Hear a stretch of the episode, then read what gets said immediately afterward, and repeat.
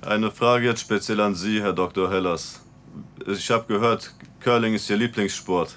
Bruder, das ist der größte Rotz, Digga.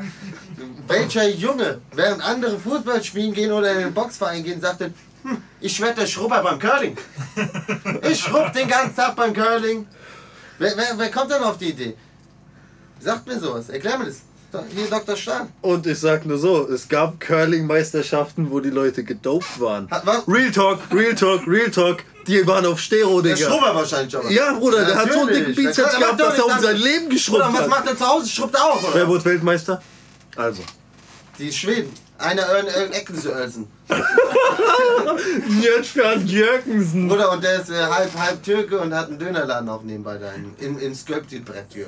Wahnsinn, In, Wahnsinn. In, in Norwegen. In Schweden gibt's aber eine gute Serie, kannst du dir angucken auf äh, Netflix. Welche denn? Da gibt schöne Frauen.